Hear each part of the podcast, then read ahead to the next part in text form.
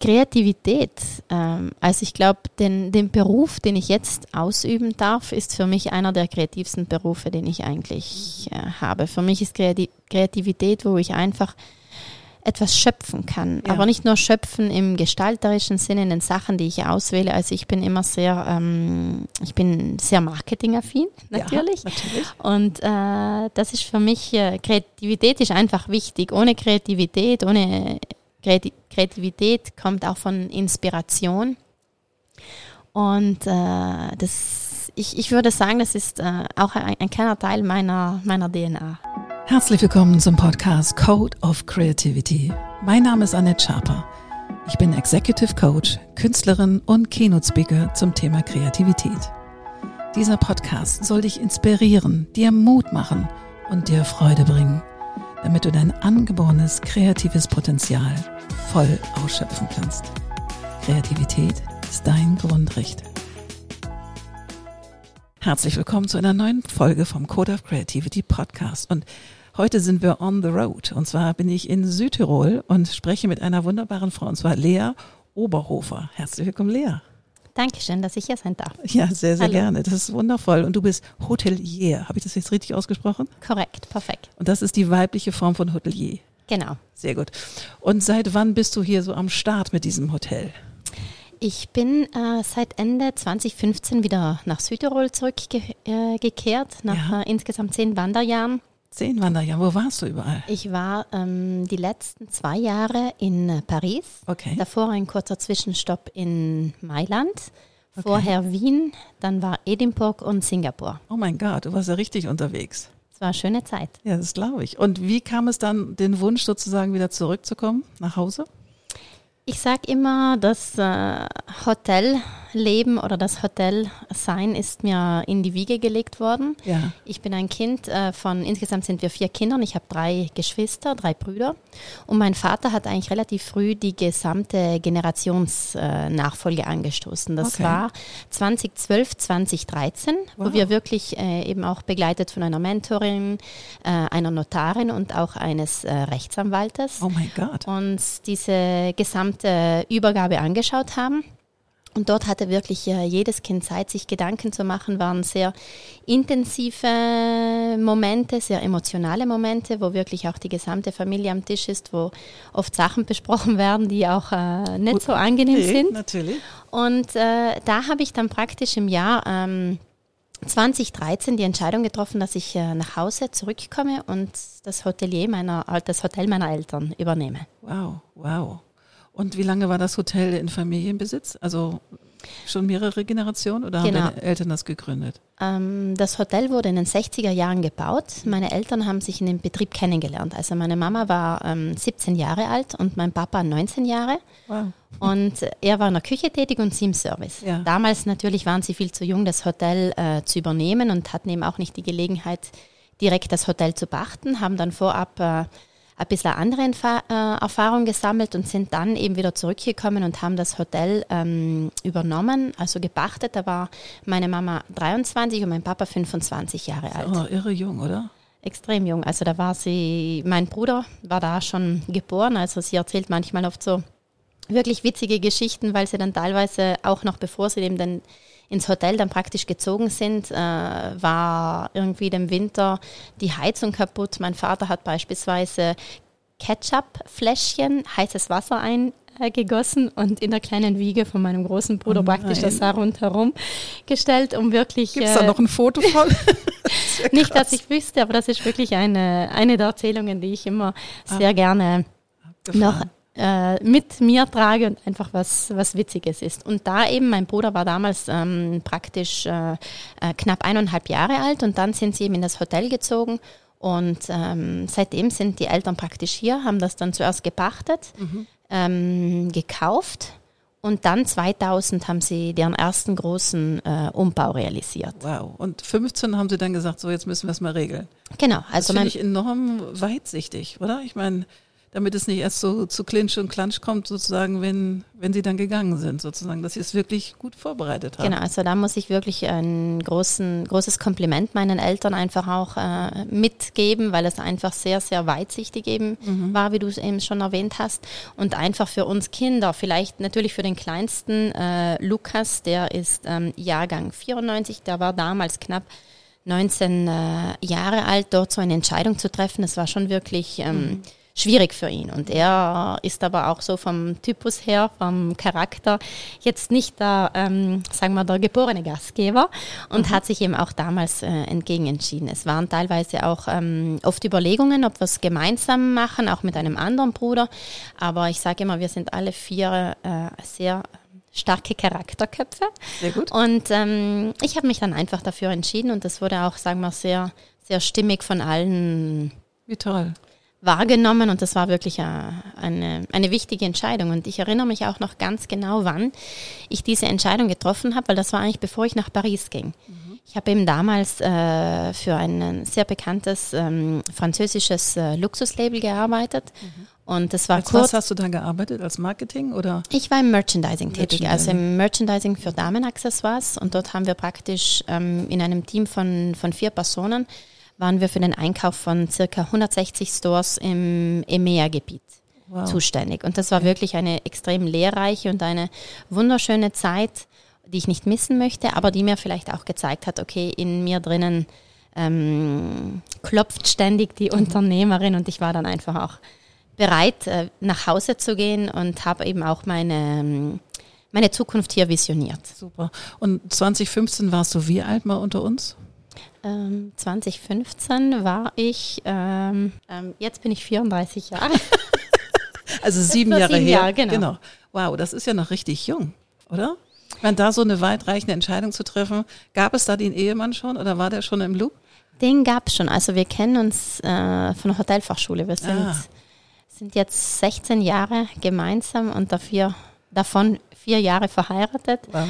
und äh, haben eigentlich immer eine sehr schöne gemeinsame Zeit verbracht, aber gemeinsam in unterschiedlichen Städten auch gewohnt. Okay. Und ähm, die Entscheidung eben, wie du sagst, es war nicht, war nicht eine einfache Entscheidung und auch von vielen Arbeitskollegen, das weiß ich noch in Paris, war wirklich okay, du bist so jung und willst du nicht noch was anderes sehen? Und ich hätte dann auch noch die Möglichkeit gehabt, dass ich in den Mutternkonzern praktisch äh, mhm. befördert wurde, aber das war für mich dann einfach äh, keine Option. Und mhm. äh, wenn man eine Entscheidung trifft, dann will man einfach auch daran arbeiten. Und ähm, ich bin jemand, der extrem, extrem fest äh, visualisiert. Das war immer so eine, mhm.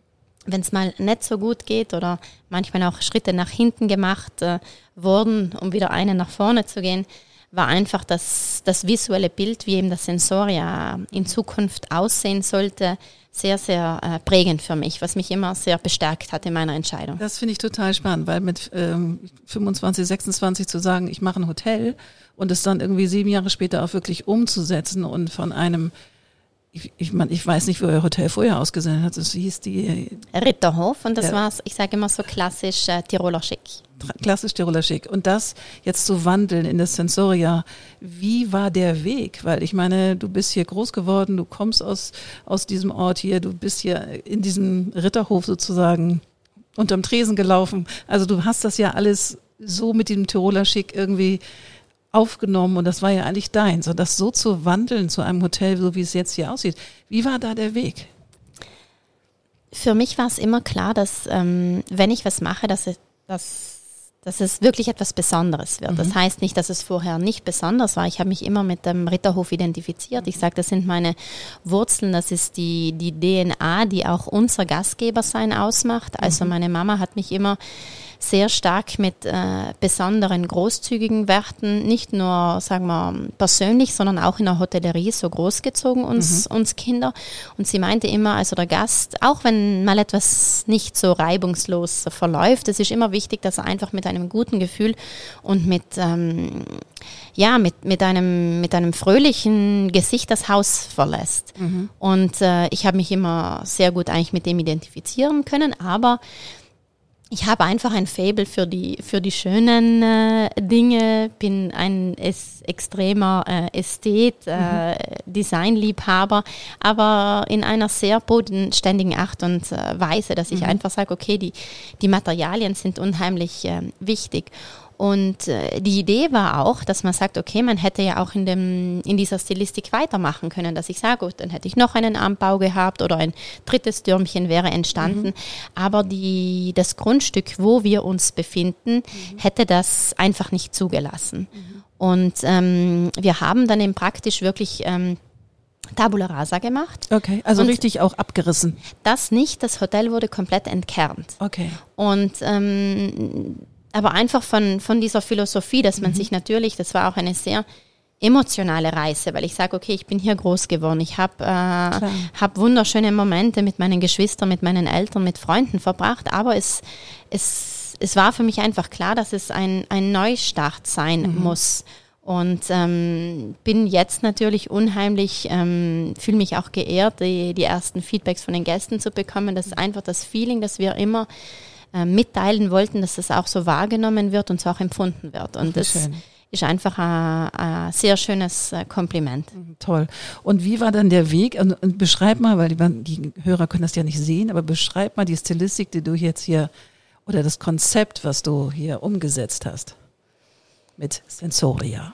Genau, also wie der Name es schon erahnen lässt, ist äh, alles auf die Sinne aufgebaut. Mhm. Also das Sensoria soll einfach, der Gast soll seinen Urlaub über die verschiedenen Sinne erleben und wir wollten ihn eben mit äh, ähm, mit verschiedenen Produkten ihn das eben erlebbar und spürbar machen. Das mhm. heißt natürlich die, die, die Sinne, das Auge von der Materialistik, was wir alles ausgewählt haben. Wir haben uns ähm, sehr viel auf äh, heimisches Holz, wie die Fichte, die naturbelassen ist, hat jetzt am Anfang noch eine sehr schöne helle Farbe, bekommt aber dann mit der Zeit eine schöne Patina. Mhm. Dann haben wir natürlich das, ähm, die Kulinarik, das betrifft immer mhm. das äh, Schmecken, wo wir einfach auch äh, für uns das richtige Konzept gewählt haben. Wir haben eben eine wie man es vielleicht noch kennt, die klassische Dreiviertelpension.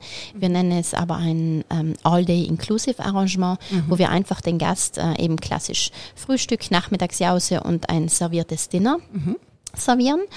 Und ähm, das ist eben, eben, sagen wir einmal, das, äh, das Schmecken-Thema. Mhm. mhm. Und was aber für mich sehr, sehr ähm, wichtig ist, ist das ganz olfaktorische, der mhm. olfaktorische Bereich. Und zwar sind das natürlich die, die Gerüche, ähm, die ich einfach über die Nase wahrnehme. Mhm. Und ähm, ich durfte eben selbst auch noch beim bei meinem vorigen äh, Arbeitgeber beim, äh, bei der Lancierung des äh, Parfums äh, mitwirken. Mhm. Und die Düfte, ich finde immer, das ist eines der ähm, kräftigsten, einer der kräftigsten Sinne, die einfach einen sofort innerhalb weniger Sekunden in eine Erinnerung zurückkatapultieren mhm. können, positiv, aber auch negativ. Absolut. Also weil die Nase kannst du nicht zumachen. Und, äh, du riechst auf jeden Fall, weißt du, Augen kannst du schließen. Genau, aber der, der Geruch ist einfach ja. etwas, was sofort im limbischen System einfach mhm. Erinnerungen hervorruft. Und äh, wir haben dann eben auch ganz bewusst ähm, uns einen Partner ausgewählt, mit denen wir jetzt auch schon mehrere Jahre äh, zusammenarbeiten, auch im Ritterhof beispielsweise schon. Wir hatten über 20 Jahre immer schon mit Düften, also jetzt nicht so dieses 0815 Duft da mhm. gearbeitet, sondern wirklich sehr, sehr schöne Fragranzen, die einfach den, den Gast oder den Menschen sofort abholen können. Und da haben wir uns dann eben beispielsweise Gedanken gemacht, okay, wie gestalte ich den Rezeptionsbereich, was ist da wichtig, wie sehen die Zimmer aus. Mhm. Jedes Zimmer hat beispielsweise eine, jede Zimmertypologie, Entschuldigung, hat ähm, eine, ein anderes äh, Parfum. Ach, guck an. Und äh, das eben, mir war einfach wichtig, dass man etwas Besonderes kreiert und mhm der, der Name war irgendwie eines der, der ersten Bereiche, die in, im Konzept irgendwie so feststand. Und natürlich daraus äh, gehend haben wir die ganzen anderen. Mhm. Äh, wie soll meine Corporate Identity ausschauen? Warum die Farbe Blau? Die Farbe Blau, mhm. ähm, um es eben genauer auszusprechen, die Farbe Indigo Blau ist äh, unsere Corporate Identity Farbe und sie ist die mhm. Farbe der Seele. Ach, guck an. Wie man auch, sagen wir, im, im Slogan oder unser Claim ist ja Luxury for the Soul. Mhm. Und da wurde dann einfach auch die, die blaue Farbe als äh, sehr passend mhm. empfunden und zieht sich eigentlich durchs, durch das gesamte Haus Wahnsinn. durch. Sag mal, Lea, und wie schnell war dann, also du bist zurückgekommen, hast du dann noch eine Weile im, im Ritterhof gearbeitet und hast gesagt, nee, jetzt machen wir hier mal einen Punkt und Mami und Papi gehen jetzt nach Hause und ich übernehme. Oder wie, wie war der Prozess? Also es ist nicht manchmal aus Paris kommen, von na, so einer Wahnsinnsmarke zu kommen, zu sagen, so, jetzt gehe ich zurück nach Südtirol, krempel die Ärmel hoch und Attacke. Oder wie war der Weg? Ich habe mir meinen Wolljanker angezogen genau. und habe mich direkt reingestoppt. Genau. Mein äh, Papa hätte sich das so gewünscht, okay. dass das wirklich ein sehr radikaler Cut äh, hätte sein sollen, aber in der Praxis sieht es leider ein bisschen anders aus. Also ich war auch sehr dankbar, dass ich wirklich auch ähm, eine gewisse, sagen wir, ähm, Einführungsphase oder Probezeit in dem Moment ja. auch hatte, obwohl ich schon immer den der Gedanke wurde bewusst getroffen, aber mein Vater meinte immer, okay, schaust dir vielleicht nochmal an, ist das schon das Richtige, was du gerne machen möchtest, weil er wirklich uns äh, Kindern immer auch, also er hat uns immer rausgeschubst und hat gesagt, schaut euch die Welt an, bevor ihr zurückkommt, weil dann erst ist die Entscheidung wirklich auch ähm, äh, richtig durchfühlt. Richtig durchfühlt. Genau. genau, wie du sagst ja. eben. Und ich, ich muss es spüren, ja. wie es ist. Mhm. Und da habe ich dann effektiv dann ähm, eigentlich äh, 16, 17, 18, also knapp äh, drei Jahre im Hotelbetrieb äh, mitgearbeitet. Äh, damals war mein, ähm, mein Bruder eben auch in der Küche, ein wahnsinnig toller und talentierter äh, Koch, mhm. mit denen ich dann eben auch gemeinsam arbeiten durfte. Wir haben sehr viel voneinander gelernt, haben aber auch gelernt, dass äh, unsere beiden Köpfe eben nicht in die richtige Richtung oder in die gemeinsame Richtung zeigen. In unterschiedliche. Genau. genau. Und äh, das war aber auch eine, eine wirklich schöne, lehrreiche Zeit, weil mhm. natürlich sonst hätte ich mich immer gefragt, ja, was wäre, wenn wir es gemeinsam gemacht hätten? Mhm. Na klar. Und das war wirklich auch so ein äh, Moment, wo wir gesagt haben, okay, das, äh, das, das ist jetzt nicht unsere gemeinsame Reise. Mhm wo ich wirklich sagen muss, wo ich extrem dankbar auch bin, wo wir diesen Schritt dann gemeinsam auch ausgesprochen haben, weil da sind auch sehr viele Emotionen natürlich äh, stecken darin, dahinter. Und es hat unsere persönliche Beziehung dann nochmal gestärkt, dass Wie wir toll. wirklich einfach dann dieses berufliche getrennt hatten mhm. und aber auf der persönlichen Ebene wieder besser zusammengefunden haben. Und habt ihr das ähm, mit Mediator gemacht oder habt, war das, hattet ihr die eigenen Kompetenzen sozusagen, das gut hinzukriegen? Ähm, sagen wir dies, den gesamten Generationswechsel äh, mit Mediator mhm. und dann, sobald wir im Haus waren, haben wir das eigentlich selbst, äh, okay. selbst gemacht. Sagen wir, die, die Mama war viel der Mediator. Mamas halt so sind. Genau. Ja, wundervoll. So, und dann hast du gesagt, so jetzt aber.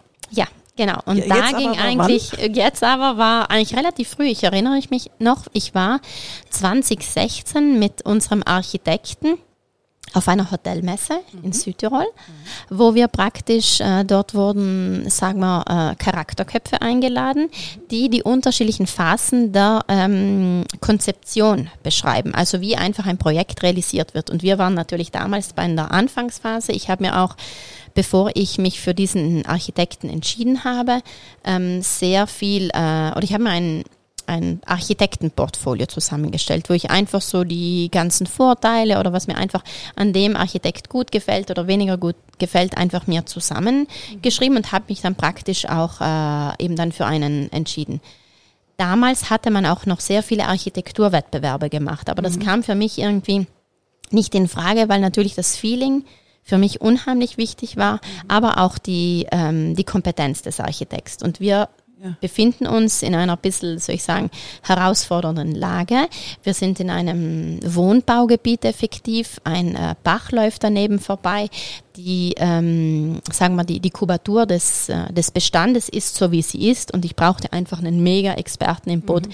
der mir ähm, hier mit mir einige Hürden zu meistern hatte, weil es war eben auch neben uns ein ähm, öffentlicher Spielplatz. Mhm wo jetzt das Badehaus steht. Okay. Also das war eine mega, mega aufregende Zeit und äh, eigentlich seit 16 planen wir, mhm. aber dann, sagen wir, richtig in die Offensive ging es mit ähm, 2019. Also okay. 2019 kam auch mein Mann praktisch zurück, der war damals in sehr, sehr lange in Frankfurt und dann kurz bevor er eben dann nach Südtirol kam in äh, München. Mhm. Und dort ähm, ging es dann eigentlich, sagen wir, richtig los. Also das war dann, sagen wir, Ende 18, Anfang 2019, wo dann einfach ja, wo wir konkrete Pläne dann auch hatten, wo wir äh, Zimmeranzahl genau definiert wurden und äh, wir haben dann schlussendlich uns für Variante Nummer vier entschieden, aber das entschieden, das war dann einfach auch im, im Prozess es wurde immer, immer besser oder man hat auch äh, verschiedene Inputs äh, überdacht. Wir haben 2019 auch einen Projektmanager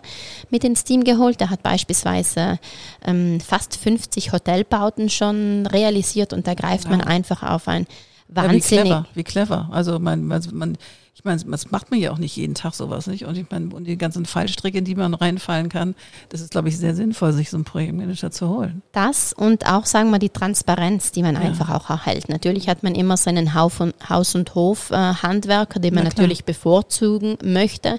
Aber wir hatten teilweise zu Spitzenzeiten über 200 Handwerker am Bau und da muss, muss einfach Manpower herkommen. Und äh, wir hatten dann für uns den richtigen Mix gewählt, dass wir teilweise auch größere Firmen mit ins Boot holen konnten, aber mit der Unterstützung unserer lokalen Handwerkern. Also ich finde das Positive bei einem Projektmanagement ist einfach, dass du dir Experten mit ins Boot holst und auch das ganze Netzwerk, auf das du zurückgreifen kannst. Klar, Nicht, weil sonst, man hat vielleicht zwei Angebote, sieht sich das an, wenn überhaupt auf zwei Angebote sind. Nicht, man vertraut ja auch sehr viel und da haben wir wirklich auch auf äh, wahnsinnig tolle und interessante ähm, Handwerker zurückgreifen zugreifen können aufgrund der Zusammenarbeit mit dem Projektmanagement und auch natürlich sehr eng mit dem Architekten.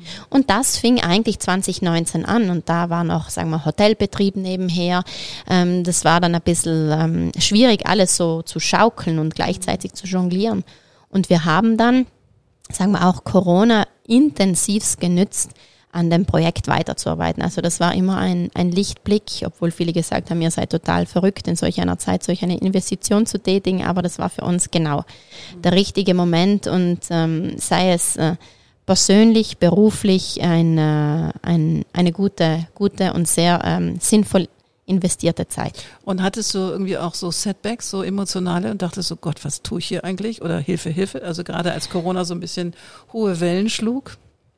Ja, das war einfach auch, ähm, sagen wir, Thema, Thema Finanzierung. Mhm. Also wir hatten uns sehr, sehr viele verschiedene Möglichkeiten angeschaut und äh, Preise waren damals, sagen wir, noch relativ äh, stabil, aber mit den ganzen ähm, Erhöhungen der äh, Prime Materials, also die ganzen ja. Sachen, die ich einfach auch für den Bau brauchte, aber auch, was mich oft so ein bisschen ähm, ja, wo, wo ich manchmal, wo der Bauch einfach ein bisschen traurig war und wo man gegrübelt hat, ob das schon auch der richtige Weg ist, waren halt einfach Momente, wo es vom Bürokratischen her sehr, sehr lange dauerte. Also wenn ich dir das nur so ein bisschen ins, ähm, in ein Zeitfenster reingeben kann, die, die Akquise des Grundstücks, das äh, sich neben uns befand, also was ein öffentlicher, der öffentliche Spielplatz ist, da hat mein Bruder, also der älteste Bruder, schon vor zehn Jahren ein, in, eine Interessensbekundung gemacht. Mhm.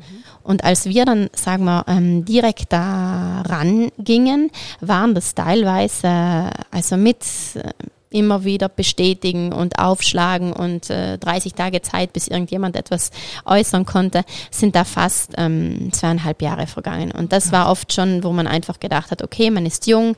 Ähm, Italien spricht ja auch immer, okay, wir, wir müssen die, die Akademiker, die alle weggegangen sind, wir müssen die zu uns holen, aber ich muss halt auch die Rahmenbedingungen schaffen, wo ich sage, okay, jemand ja. will investieren, jemand nimmt das äh, Risiko auf die Schultern und macht so, eine, so ein Projekt und geht nicht raus ins Ausland oder kommt wieder zurück. Und da müssen einfach die, die Gegebenheiten ja. positiver einfach sein. Und das hat mich dann oft schon immer bisschen auch traurig gestimmt, weil ich einfach sagen musste, okay, auf der anderen Seite musste man fast äh, betteln da sitzen oder durfte auch den Frust nicht äußern, weil man einfach wusste, okay, du sitzt am kürzeren Hebel nicht, klar, du musst warten und äh, Däumchen drehen und Tee trinken. Wahnsinn. Vor zwei Tagen gab es ja in der Süddeutschen Zeitung einen Artikel über euch und da stand, ähm, ich glaube, so sinngemäß, das japanische Flair kommt jetzt nach Südtirol, weil das natürlich sehr, sehr viel gerade Linien erinnert tatsächlich so ein bisschen an Zen. Wie kam denn das zu dieser Stilistik? Da war wirklich ein, ein mega schönes Zusammenspiel, einfach auch mit, äh, mit unserem Architekten. Mhm. Aber ich muss auch sagen, ähm, einfach mein, äh, mein Fable für die japanische Architektur. Mhm. Ich liebe den Kengokuma, der sicherlich mhm. ein, ein Begriff ist. Der mhm. hat beispielsweise auch das ähm, Meditationshaus im Kranzbach äh, gestaltet. Mhm, und man merkt einfach, wenn man seine Bauten und seine Linien sieht, das ist, äh, das ist er. Und äh, ich finde, es hat etwas unheimlich Entspannendes, sobald ich nur diese, diese Formen des Holzes mhm. sehe und das strahlt sofort einfach eine, eine unglaubliche Ruhe aus. Mhm. Und das Holz natürlich, ähm, da äh, spreche ich jetzt mit dem Hut oder meines Architekten, der einfach immer sagt, auch die Bauweise oder sagt mhm. er, die japanische Kultur ist ähm, unserer Kultur naheliegender, als man eigentlich denkt. Also ich sage auch, wie, wie unser Badehaus gestaltet ist, also fast nur aus ähm, einheimischer Fichte, ähnelt sehr viel unserem, unserem Stadel, also mhm. dort, wo das Heu gelagert wird. Mhm. Und wenn man sich wirklich alte Stadel auch ansieht, spürt man das auch und sieht man das auch. Witzig. Natürlich wird ein anderes Holz in dem Moment ähm, verwendet, aber es äh, hat die, die ähnliche Ruheausstrahlung, mhm. wie, wie ich auch in der japanischen Architektur finde. Und ich finde, äh, Holz ist einfach auch ein Material, das sofort Wärme abgibt und ein ähm, so ein tolle, Wohlfühl, genau. ja, so ein Wohlfühlfaktor hat auf jeden Fall. Viele sprechen ja auch von dem Wohnzimmer-Flair, mhm. was der Begriff selber gefällt mir jetzt ähm, weniger, aber es macht schon, es hat diesen Effekt, ne, dass man einfach äh, auch diese Kontinuität ich habe äh, sehr, sehr viele Holzelemente, die ich nicht nur im, im Hotel oder im Parterre-Bereich finde, das zieht sich in den Zimmern durch, das ist in, in den Bädern äh, präsent, das habe ich im Wellnessbereich, das habe ich eben das Badehaus und ich äh, traue mich auch zu sagen, dass die, die Kreation des Badehauses wirklich etwas äh, Einmaliges äh, hier in Europa ist. Wie schön. Beschreib mal, was das Einmalige ist. Sag mal ich sage von der Hardware vielleicht äh, findet, dass man, findet man es in verschiedenen Bereichen wieder, aber einfach diese Kombination, die ich mit den Sinnen, vor allem mit den Düften auslöse. Das mhm. ist, die Gäste sind oder der Mensch ist momentan einfach so extremst äh, unruhig, unruhig, wenn er oft ankommt. Er hat eine ähm, unruhige Fahrt gehabt. Nicht? Äh, wir sind alle immer ein bisschen äh, leicht äh, auf, auf Nadeln, würden wir sagen. Mhm. Nicht? Und ich kann einfach oder mit den gewählten Materialien, mit den Düften, mit den Aromen ähm, eine, ein, ein sofortiges Runterkommen auslösen. Und das ist eben so ein bisschen, was wir eben auch mit unserem Claims, Claim sagen, Luxury for the Soul. Was ist das heute eigentlich? Ich sage, Luxus kann sich eigentlich jeder kaufen. Ich kann mir wunderschöne Stücke ähm, sofort kaufen. Das Einzige, was ich nicht kaufen kann, haben wir gesehen, ist die Gesundheit.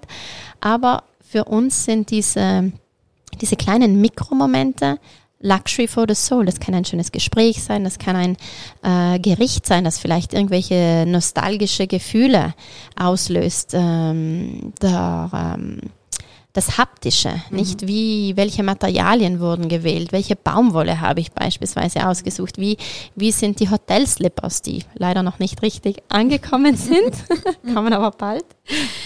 Thema äh, Lieferverzögerungen. Ja, natürlich. Aber ähm, ich finde, das macht einfach diese, diese besonderen Momente aus und davon zehrt der, zehrt der Mensch noch sehr, sehr lange. Die Seele muss berührt werden und das kann man mit äh, kleinen und feinen ähm, Aktivitäten in dem Sinn machen. Oder auch das Thema in der, in der Spa, Leute wollen wieder berührt werden. Mhm ich brauche das. Also das, das hat uns äh, so gefehlt in den letzten zwei Jahren und äh, wir, wir brauchen das einfach und das sehe ich einfach äh, jetzt nach knapp elf äh, Wochen, wo wir eröffnet haben, dass, dass, dass wir das mit, mit dem Haus, was wir wirklich innerhalb acht Monaten. Unglaublich. Acht Monate hat der Umbau gebraucht. Das ist ja gar nichts. Also gefühlt ist das gar nichts. Also das war wirklich eine. Also das ist erstmal eine Hochachtung an den Architekten und an den Projektleiter. Da gibt es mal einen kleinen Applaus für, okay? Habe so eine kleine Soundmaschine hier, das ist alles dabei. Ja, ich meine, das ist mega. Ich meine, in acht, acht Monaten das so auf links zu drehen und dass das gleich auch so eine Atmosphäre hat. Und ich könnte mir vorstellen, normalerweise wohnt man ja auch so ein Hotel erstmal ein, damit die ganzen Abläufe stimmen und so weiter. Habt ihr sowas auch gemacht? Nö. Das ging sich leider nicht aus. also um das Zeitfenster vielleicht ein bisschen ins genaue Licht zu rücken. Also wir hätten eigentlich immer geplant gehabt, in zwei Baulose alles zu realisieren. Mhm. Wir haben letztes Jahr zwei Paulose? Äh, ein, ein Baulos, also praktisch, ähm, dass ich den Bau in zwei ah, Etappen ah, okay. durchführe. Mhm. Und das erste war eben geplant mit äh, Oktober, auch da ganz kurz Klammer auf. Das war auch ein so eine Harakiri-Aktion. Also da war ich ähm, beispielsweise letztes Jahr im, im Oktober an einem Freitag mit dem Bürgermeister bei der Notarin, mhm. alles zu unterschreiben äh, betreffend diesem Grundstück, wo das Badehaus jetzt draufsteht. Mhm. Und am Montag waren die Bagger da. Also oh, oh, Klammer zu. Okay. Also die, die Handwerker haben immer zu uns gesagt, äh, ihr seid ja total verrückt und auf was für ein Risiko ihr euch da einlässt. Und dann haben wir gesagt, was sollen wir machen? Sollen wir warten, bis dieser bürokratische Apparat uns das Go gibt und wir dann alles planen oder sollen wir dieses Risiko eingehen und wirklich alles weiterlaufen lassen und es, es hat geklappt. Oh Gott. Aber es war schweißtreibend. Das kann ich mir vorstellen. Klammer zu. Klammer und zu. jetzt haben wir dann praktisch ähm, das dann so äh, gemacht, dass wir im Oktober bis äh, Anfang Dezember das erste Baulos realisiert haben, mhm. sprich Tiefgarage und das, das Fundament des Badehauses, weil wir immer gesagt haben, wir können keine Wintersaison sausen lassen, weil wir immer gesagt haben, okay, wir wir äh, arbeiten dann den Winter noch, weil wir befinden uns ja direkt am Fuße der Seiser Alm. Wahnsinnig schönes ähm, Gebiet äh, ja. zum Skifahren, äh, Langlaufen, Schlittenfahren. Sehr, sehr tolle Auswahlmöglichkeiten. Mhm. Aber Corona hat uns dann leider wieder ähm, einen kleinen Strich durch die Rechnung gemacht. Wir haben Ende November letzten Jahres. Genau, also 2021 extrem viele Stornierungen bekommen. Also wir haben normalerweise arbeiten wir, wir machen im Winter auf, volles Haus, machen Winter zu, volles Haus. Also es ist eine sehr knackige und intensive Zeit.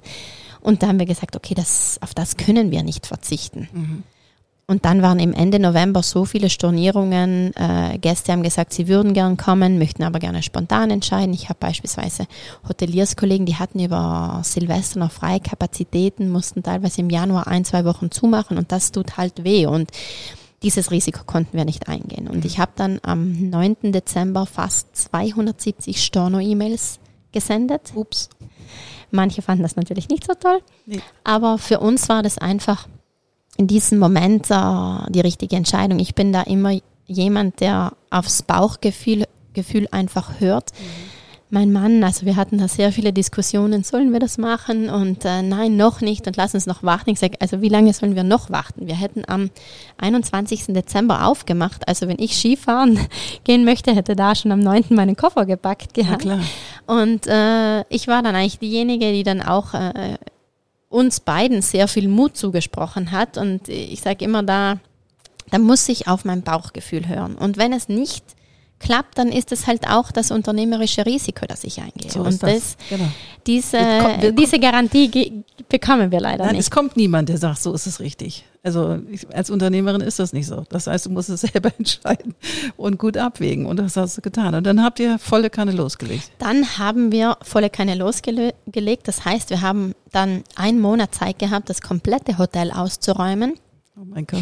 Zum Glück äh, war da die Tiefgarage schon realisiert. Also da hat man wirklich ähm, zwischengelagert. sehr vieles zwischengelagert, das äh, anschließend dann wieder ausgemistet wurde. Aber vielleicht hätte man es ja brauchen können. Na klar, na klar. Und äh, also das war Wahnsinn. Wir hatten beispielsweise die gesamten Zimmer, also mit äh, Bett, Nachtkästchen, Schränke, 28 Zimmer habe ich verkauft. Also das heißt, das war dann irgendwie an, äh, an, also das wurde dann weitergegeben an Zimmervermietungen, an Private, die das einfach das gerne haben wollten. Ja, Und das war einfach auch ein, ein nachhaltiger Ansatz, weil natürlich. wenn man bedenkt, wie viel Geld man dann natürlich wiederum ausgeben muss, um die Entsorgung des Holzes, des Mülls. Nicht? Das Natürlich ist ja nicht, dass das dann weg ist. Und da war, das war wirklich gut, dass wir auch dieses Monat dann hatten und konnten dann äh, ja Mitte Februar, halt Mitte Januar, Entschuldigung, dann weitermachen. Aber Winter ist halt nicht, wenn man sagt, okay, man macht jetzt Winter zu, ich baue Winter durch. Das ist so ähm, super duper einfach. Es war, es war sehr kalt. Ich kann beispielsweise Beton nur äh, über fünf Grad gießen. Wir befinden uns da neben dem, neben dem Bach. Also ja, da war teilweise klirrende Kälte. Wir haben immer im Winter für die, für die Handwerker um Punkt 16 Uhr gab es immer Kaffee, äh, Tee und Kuchen wurde serviert, um auch das Gemüt einfach ähm, positiv zu bestimmen. Also Winterbauen ist nicht einfach. Wir mhm. haben beispielsweise, ähm, das ist da, wo jetzt eigentlich der gesamte Parterrebereich äh, befindet, also über der ähm, Tiefgarage. Das war an einem Sonntag. Am Sonntag waren natürlich keine Arbeiter da und es hat geschneit und dann konnten wir, also mein Mann und ich, 900 äh, Quadratmeter Schnee schippen, Sehr weil es schön. Am, am, Montag dann praktisch wieder ähm, die Arbeiter kamen und wir wollten natürlich auch unsere Hilfe ein bisschen mitgeben und da waren schon sehr, sehr besondere Momente, die wir, glaube ich, auch sehr, sehr lange im Gedanken und im Herzen mittragen. Mhm und haben dann praktisch bis 18. Juni äh, wirklich also Vollgas durchgebaut. Es war teilweise eben fast über 200 Handwerker am Bau in den Gängen, die ja jetzt nicht so übertrieben breit sind. Das war oft wie, wie Ameisen hin und her äh, liefen. Also es war dann nur dieser Bereich, wo die Leute ab und auf äh, gingen und da war, war schon sehr viel Betrieb. Und danach hast du dich erstmal eine Woche massieren lassen, ja. durchgehen. Das, das wäre schön gewesen. Wir, wir haben dann wirklich ähm, eine kleine Verschiebung gemacht. Das heißt, wir hätten ursprünglich am 15. Juni eröffnen sollen. Es gab dann aber ähm, leider Gottes eine Lieferverzögerung äh, einer bestimmten Kühltechnik, die mhm. wir natürlich brauchten, um okay. zu eröffnen und haben dann äh, nur aber das waren wertvolle drei Tage zurückgeschoben und haben am 18. Juni eröffnet. Okay. Und ich glaube, den ersten Abend waren knapp 40 Personen, also 40 Gäste, die wir äh, bewirten durften, aber das waren genügend für ja. 40 Personen na zum klar, Anfang. Wenn klar. wir wie ursprünglich geplant hätten, mit dem 15. losgelegt hätten, dann wären am Wochenende schon 90 Personen gewesen. Ich glaube, das wäre wow. uns aller, ich will jetzt nicht sagen Genickbruch gewesen, aber wir waren ein komplett neues Team. Wir haben einen Tag davor die Sachen einräumen können, weil die Handwerker wirklich noch am Abend geschnitten haben. Also es war sehr, sehr aufreibend mhm. und ich muss sagen, ich war immer sehr sehr positiv gestimmt. Auch Mitarbeiter haben immer gesagt, Mann, Lea, du bist, du siehst so entspannt aus und das, das, das beruhigt uns natürlich auch. Aber am, am Tag äh, vor der Eröffnung bin ich, musste ich auch mal in, in unser Büro rein und habe sehr, sehr lange tief durchatmen müssen. Da habe gesagt, okay, das wird schon gehen und wenn es nicht geht, dann sind wir alle. Ja, dann geht's irgendwie. Geht's allen nicht gut, genau.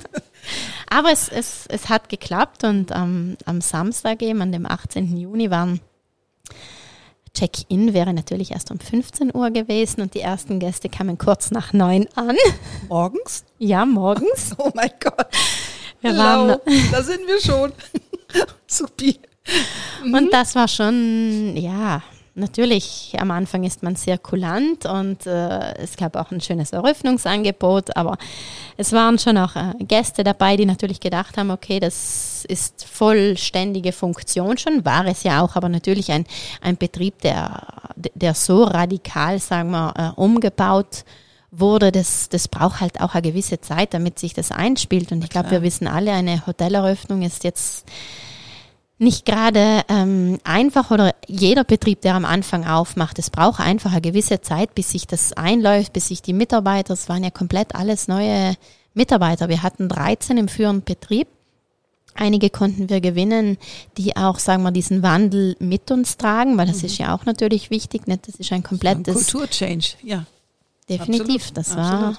das war so. Ja totales Umdenken. Natürlich auch die, die Sterne-Kategorie wurde erhöht. Der, der Gast ist äh, anspruchsvoll und äh, unsere, unsere eigenen Erwartungshaltungen oder das, was wir kommunizieren, was der Gast hier im Sensoria erlebt, ähm, das sind einfach hohe hohe Ansprüche und ähm, wir brauchten natürlich auch unsere Zeit, bis wir uns da eingefunden haben. Kann ich mir vorstellen. Ich habe mal eine Hoteleröffnung wider Willen erlebt und zwar war ich bei ähm, im Arosa in Kitzbühel mhm.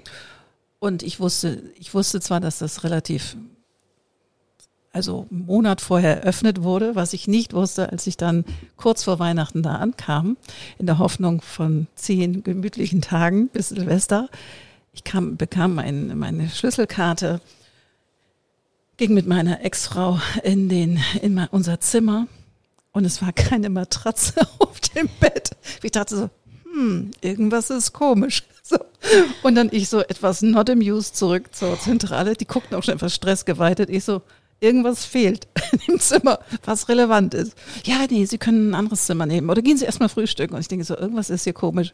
So, und hinterher, also wir waren dann insgesamt nur vier Tage, wir wollten zehn bleiben, weil ich hatte nachher so die Faxendicke, weil wir wurden dann auch abgegradet und kriegten Champagner bis zum Anschlag und es war alles irgendwie ganz, ganz doll und Massagengutscheine und so, aber es funktionierte nichts. Es ja. funktionierte nichts. Und irgendwann war ich so abgenervt und ich dachte, höre ich da jetzt eine Kreissäge? höre ich eine Kreissäge? Das kann nicht ernst sein. Ich meine, es war ein Tag vor Weihnachten und okay, ich kann verstehen, wenn das nicht fertig ist, nur dann müssen die das kommunizieren. So, und ich habe später erfahren von einer Freundin, die dort gearbeitet hat, dass die wirklich nachts auf leisen Sohlen Fenster noch reingetragen haben, wenn die Gäste geschlafen haben, weil die noch ganze Flügel fertig machen mussten. Also es war wirklich voll Katastrophe. Aber es war eine Erfahrung. Jetzt läuft es, ist wahrscheinlich ein super dubi Hotel, aber das war Kommunikation, du hast es angesprochen. Absolut. Das ist ja. wichtig und wir haben natürlich auch von Anfang an das auch kommuniziert, nicht? Also jeder, der reinkam, wurde auch ähm, mit äh, eingeschworen und wir haben, also wir waren sehr, sehr offen und ich sage, am Anfang muss man einfach auch äh, großzügig in dem Moment sein, aber nicht nur großzügig, mit den Leistungen, die du in diesem Moment dann anbietest, sondern auch in, dein, in deinem Sein. In, ähm, wie gehst du mit den Mitarbeitern um? Wie, wie sind die Mitarbeiter geschult? Natürlich gab es Schulungen, aber ich kann einfach nicht, wenn ich, wenn ich, okay, vielleicht ein Fisch, wenn ich in den Wasser reinschmeiße, dann klappt das von Anfang an. Aber es ist, es ist halt schwierig, dass man das wirklich von Anfang an alles, alles glatt läuft. Und ich mhm. sage auch immer, okay, wir sind jetzt diese knapp elf Wochen, wo, wo das Haus einfach geöffnet ist, mhm. aber die Abläufe verbessern sich. Aber ich sage auch, weil man sehr stark dahinter ist und weil man auch offen für Kritik ist. Ich sage, mhm. ich muss ja nicht sagen, wenn dann jemand sagt, du, das hat mir nicht gefallen oder so und so. Ich sage, ja, okay, weiß ich, wir kümmern uns drum. Es gibt Lösungsansätze. Mhm. Gewisse Sachen, natürlich, wie du sagst, wenn jetzt ein Fenster irgendwo fehlt, dann ist es ein bisschen gravierender. Aber ähm, ich finde schon, dass man, dass man auch, sagen wir, mit, äh, mit offenen Armen entgegen kommen muss. Und äh, natürlich, es, es gab auch Kritik und es gab auch berechtigte Kritik. Aber wir, wir ja sind, immer. Also genau. Also es gibt immer Kritik und die ist zum Teil berechtigt, zum Teil eben auch nicht. Selbst wenn ein Hotel gut läuft. Also ich glaube, gerade am Anfang, wenn ihr, wenn ihr auch damit so offen umgegangen seid, und das sind die halt nicht. Ne? Also da in dem Hotel, wo ich da war, das war völlige, die Leute sind da zum Teil reingerauscht und mit dem Pelzmantel auch wieder rausgerauscht, weil die dachten, die kriegen Föhn. So. Das, und ich kann es verstehen. Ich dachte nur, oh nein, ich habe mir das so schön vorgestellt und egal, es, nach vier Tagen hatte ich die Faxendicke und dann, wir mussten auch nichts bezahlen für diese vier Tage. Also es war alles, alles okay, aber ich hätte gerne bezahlt. Ich hätte gerne diesen Urlaub gehabt und zwar so, wie ich ihn mir vorgestellt habe. Egal, das war aber eine. Vielleicht da noch hinzufügen möchte, was uns vielleicht auch besonders macht, auch die Hotellerie in Südtirol, mhm. ist die, dass wir ein Familienunternehmen sind. Natürlich nicht das Familienunternehmen im klassischen Sinn, aber wir versuchen halt einfach auch dieses, ähm, die Gäste als große Familie irgendwie mhm. einzu, einzuladen oder ihnen das Gefühl auch während des Aufenthaltes zu geben. Es ist jetzt nicht so klassisch äh, Direktoren geführt. Okay, wir haben einen Direktionsassistenten, der Günther, der uns wirklich tatkräftig in allen unterstützt, aber das, wie ich sage immer, wir sind ein Trio, nicht? Wir sind mhm erst meine, mein, meine bessere Hälfte in dem Moment. Mhm. Und äh, wir arbeiten gemeinsam etwas an, aber wir machen auch gemeinsam Fehler.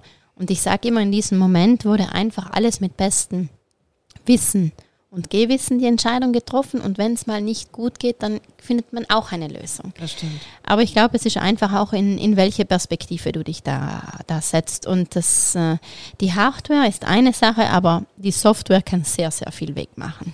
Absolut. Und ich glaube, ihr habt hier wirklich oder ihr schafft hier ein Klima, was ich auch noch nicht in einem Hotel erlebt habe. Das finde ich schon. Danke. Also, finde ich wirklich, weil die sind alle sehr auf Augenhöhe. Man hat das Gefühl, ihr kommuniziert alle auf Augenhöhe, egal ob nun hier die Direktorin um die Ecke geschlichen kommt oder eben der Günther, der hier längs wieselt und auch die Handtücher bringt und irgendwie tausend Sachen macht. Also da ist jetzt nicht so ein Gefäller, wie man das sonst wo kennt. Also insofern finde ich, das ist das wirklich gelungen. Aber ich habe noch zwei Fragen, bevor wir den Podcast beschließen eine Sache, wenn ich mir vorstelle, und ich bin dann auch Unternehmerin gewesen lange Zeit und Wenn man sowas hier auf, ähm, aufbaut und auf links dreht, macht man das mit dem Investor? Weil ich würde ja irgendwie schwindelig, mir wird schwindelig werden, wenn ich mir vorstelle, was für Materialien ihr verwendet, wie aufwendig das ist. Das ist doch eine enorme Belastung, oder? Oder ein wirtschaftlicher Aufwand, könnte ich mir vorstellen. Natürlich, also es war wirklich eine, natürlich die, die Kosten, die Finanzierung, das hat uns von Tag eins begleitet und wir mhm. wussten auch, dass äh, da etwas Großes auf uns zukommt. Wir haben ähm, uns äh, sehr viele unterschiedliche Angebote eingeholt. Auch Thema Investor war mal eine, ein, Thema. ein Thema oder mhm. dass wir gesagt haben, okay, lass uns drüber sprechen, wie diese wie diese Variante funktionieren würde, mhm. haben aber dann, sagen wir, alles ähm, praktisch äh, aus, nicht aus Eigenmitteln finanziert, aber die, die, die Investition besteht eigentlich nur auf den, oder lastet auf den Schultern von mir und meines Mannes. Tapfer, sehr tapfer. Okay, Wahnsinn. Also stelle ich mir ganz schön, ganz schönes Brett vor. Ich meine, ich weiß nicht wie viel, aber ich stelle es mir ganz schön enorm vor. Ich muss sagen, eben auch wieder zurückzukommen zur, zur Visualisierung. Mhm. Ich bin da, ich, ich sende dann meinen Wunsch irgendwie aus, dass es so wird, wie es, wie ich es mir wünsche. Aber natürlich die, die Investition, das, das ist ein Riesenbrocken, aber der, den gibt es in meinen Gedanken nicht. Super. Und ähm, da hat meine Mama auch immer, glaube ich, sehr, sehr viel dazu beigetragen, weil mein, mein Vater ist halt auch ein sehr pragmatischer Typ und hat halt nicht, dass er ängstlich gewesen ist. Also sie haben damals ja auch, sie haben das alles aus eigenen Mitteln oder ge, gestampft. Äh, du musst dir vorstellen, meine Mama, die kommt aus einer sehr, sehr großen Familie mhm. und die mussten teilweise, bis sie ein, ein bestimmtes Alter hatten, immer natürlich, das war so normal, dass man das äh, Geld zurück in die Familie bringt. Wow. Und hatte dann wirklich erst, äh, wann fing das an, weil als sie dann äh, eben auch den Betrieb gepachtet hatten, da hat dann mein Großvater gesagt, okay, nein, du baust dir jetzt selbst etwas auf. Mein oh. Großvater war Müller. Okay. Und ähm, aber das war auch sehr, sehr streng. Aber meine Mama hat immer gesagt, okay, das es trägt zum Gemeinwohl äh, bei und ja. das, das wird schon gehen. Wenn wir die ganzen Sachen, die anderen Sachen gut machen, wenn die Hardware spitze ist, mhm. und das glaube ich mir auch zu äh, sagen, dass, dass wir da, ein, glaube ich, ein, ein sehr schönes Meisterstück kreiert haben. Und die Software auch ist und die, die Gäste kommen. Der Gast, der sich von dem Konzept angesprochen fühlt, der kommt. Und wenn es mal vielleicht Zeiten gibt, wo es ein bisschen weniger gut geht, aber ich, ähm, ich sage immer, ich habe meinen Wunsch ins Universum geschickt geschossen. und äh, geschossen, genau. Mit ordentlich Speed. Acht und Monate. das, äh, das, äh, das klappt. Also Wundervoll. da ich, ich sage auch, wenn, wenn andere beängstigende Gedanken da wirklich dominieren würden, dann, dann kann, können wir uns nicht mehr auf das Wesentliche konzentrieren. Natürlich Controlling, also das ganze Zahlenthema, ja. um den kümmert sich mein, mein Mann eben auch. Also das muss passen und da haben wir auch sehr viele Tools, wo, wo man heutzutage auch sehr, sehr viel machen kann. Thema äh, dynamisches Pricing hm. beispielsweise. Was ist dynamisches Pricing? Das kennt man aus der äh, Flugbranche. Also okay. ich sage, es gibt keine fixen Preise. Ich habe ja auch nicht, wenn ich jetzt nach äh, New York fliege, ich habe meine Preisliste, okay, von im Januar bezahle ich so und so viel und im, im, im August äh, ja. dort äh, Euro, sondern ich passe einfach ähm, den Preis an meine Nachfrage an. Ach, cool. Wenn es mal weniger ist, dann kann ich natürlich auch ein bisschen nach unten gehen. Ja. Und wir haben das, ähm, das sieht man auch sehr viel in der Stadthotellerie. Ja. Aber die Ferienhotellerie denkt noch nicht so. Ah. Also da war immer, okay, ich habe meine Preisliste, ich verkaufe mein äh, Zimmer im Sil äh, Silvester über Neujahr, weiß ich ja eigentlich schon jetzt meinen Preis, wie viel ja. das kostet. Ja. Aber warum soll ein Gast und auch ähm, den Vergleich zu machen mit einem Flugticket, wenn du morgen nach New York fliegst, warum soll das gleich viel kosten, als wenn du ein, eine Woche oder einen Monat vorher buchst? Ja, klar. Und wir haben das eigentlich seit 2019 auch schon mit dem Ritterhof praktisch implementiert. Und das hat äh, wahnsinnige Erfolge super. aufgezeigt. Super, und, super.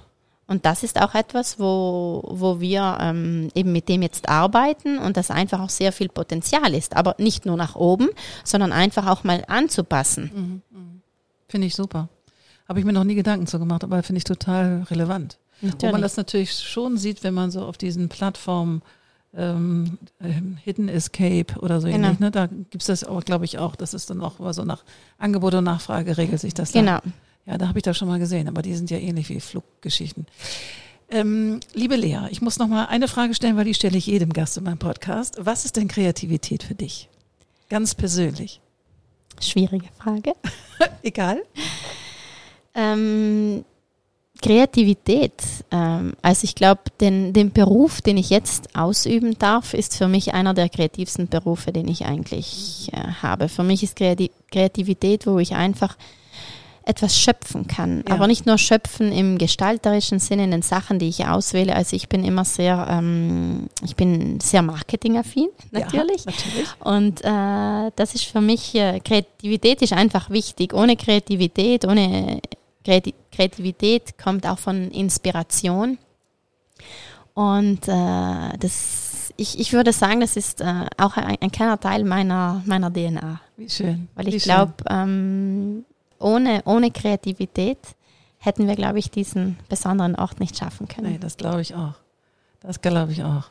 Was haben denn Mama und Papa gesagt, als das jetzt alles anders aussah? Wie waren die denn? Waren die geschockt? Fanden die das super? Wie war so die Stimmung von deinen Eltern? Also während des Baus war auch für mich, sagen wir, es war eine sehr emotionale Zeit, weil mhm. natürlich dieser Abbruch und das, ein Teil von dir wird genommen, aber auf der anderen Seite war es auch sehr befreiend, mhm. weil man ja natürlich ins, äh, in die Zukunft äh, blicken könnte. Und der Baumeister hat beispielsweise immer gesagt, schau ja, dass deine Eltern nicht hier sind, wenn das Dach abgenommen wird. Ja. So wurde ein dritter Stock raufgenommen. Und das war schon sehr... Ähm, ja, sehr, emotional und auch das, das tat einem halt äh, weh. Ja, und äh, unsere Eltern haben uns jetzt, sagen wir, nicht ähm, direkt im in der Planungsphase unterstützt, weil mein Vater auch immer gesagt hat, okay, wenn ihr Hilfe braucht, sind wir für euch da. Super. Geben Input, mhm. Aber das ist euer Ding. Mhm. Wir haben es immer so gemacht, ihr macht das so. Obwohl es dann oft in der Praxis schon ein bisschen danach mal kommt, ja, aber eigentlich könnte man das ja auch so und so machen. Na klar. Aber was mich jetzt einfach am, am meisten erfüllt, ist, wenn ich, äh, mein Vater hat beispielsweise kurz bevor wir eröffnet haben, sind ja sehr viele Stammgäste auch gekommen, der hat einfach jeden genommen, in die Baustelle gezeigt und er kann sich auch mit dem identifizieren. Wir haben einen schön. wunderschönen Garten geschaffen. Er war ja lange in der Küche, aber in der Küche hat er gesagt, war lange genug. Er kümmert sich um das, kümmert sich um das Grüne. Schön. Und auch die Mama. Also ich, es ist schon schön. Natürlich ist es unser Werk in dem Moment, aber ähm, für mich auch eine, eine schöne Bestätigung, wenn, wenn die Eltern auch stolz drauf sind, was man, was man draus gemacht hat. Ja, aus dem Systemischen ist es ja total wichtig, dass du den Segen bekommst. Also, dass die Eltern sozusagen dir den Segen geben, ja, das ist okay, wenn du das jetzt machst, weil du, du baust ja auf etwas auf, was lange Bestand hatte und was, ähm, was gut gelaufen ist und gleichsam gibt es das jetzt so nicht mehr. Aber den Segen zu bekommen von den Eltern, weil sie ja noch leben, das ist ja das Wunderbare, ist natürlich für dich jetzt als Unternehmerin und für deinen Mann Gold, weil ihr könnt jetzt gut weitergehen. Und Eltern wollen eigentlich, dass es gut weitergeht für die Kinder. Sonst hätte dein Vater sich nicht 2015 alle Kinder zusammengerufen und gesagt, so, wir müssen das jetzt hier mal klären. Und dass sich das jetzt so manifestiert hat in diesem Bau, in diesem wunderschönen neuen Hotel mit dem neuen Namen und dem neuen Konzept und die das mittragen, das ist doch einfach wundervoll. Besser geht's nicht. Wenn ich es vielleicht auf den Punkt äh, bringen könnte, ähm, was, was beschreibt jetzt das Sensoria, aber auch ja. uns, ist einfach, dass es etwas Frisches, Modernes ist, aber mhm. mit einer tiefen Verwurzelung. Ja, und das ist, das ist, besser geht's nicht. Also das ist so, das ist jetzt so, das, das ruft jetzt raus. Das geht jetzt, ja, und ihr werdet ganz viel Erfolg haben. Ich bin ganz, ganz sicher. Danke, Nett. Liebe Lea, es war mir ein Fest. Es Danke. war mir wirklich ein Fest und es war so eine spontane Idee, wie, wie gut, dass ich mein Podcastgerät mitgenommen habe, dass wir das hier gemacht haben. Also ich wünsche euch maximalen Erfolg und dass deine Eltern das auch noch lange mitgenießen können, wie das so richtig abgeht. Und ihr habt das richtig toll gemacht als Familie. Das finde ich ganz bewundernswert. Ganz, ganz toll. Dankeschön. Also, bis bald. Ciao. Wunderbar, das war wieder eine neue Folge vom Code of Creativity Podcast. Sehr gerne würde ich auch mit dir in Kontakt treten, wie deine Kreativität ist und wie ich dich auf deinem Weg unterstützen kann. Meine E-Mail findest du in den Show Notes oder du schreibst mir eine Nachricht auf Instagram annette-sharper-coc. Bis bald.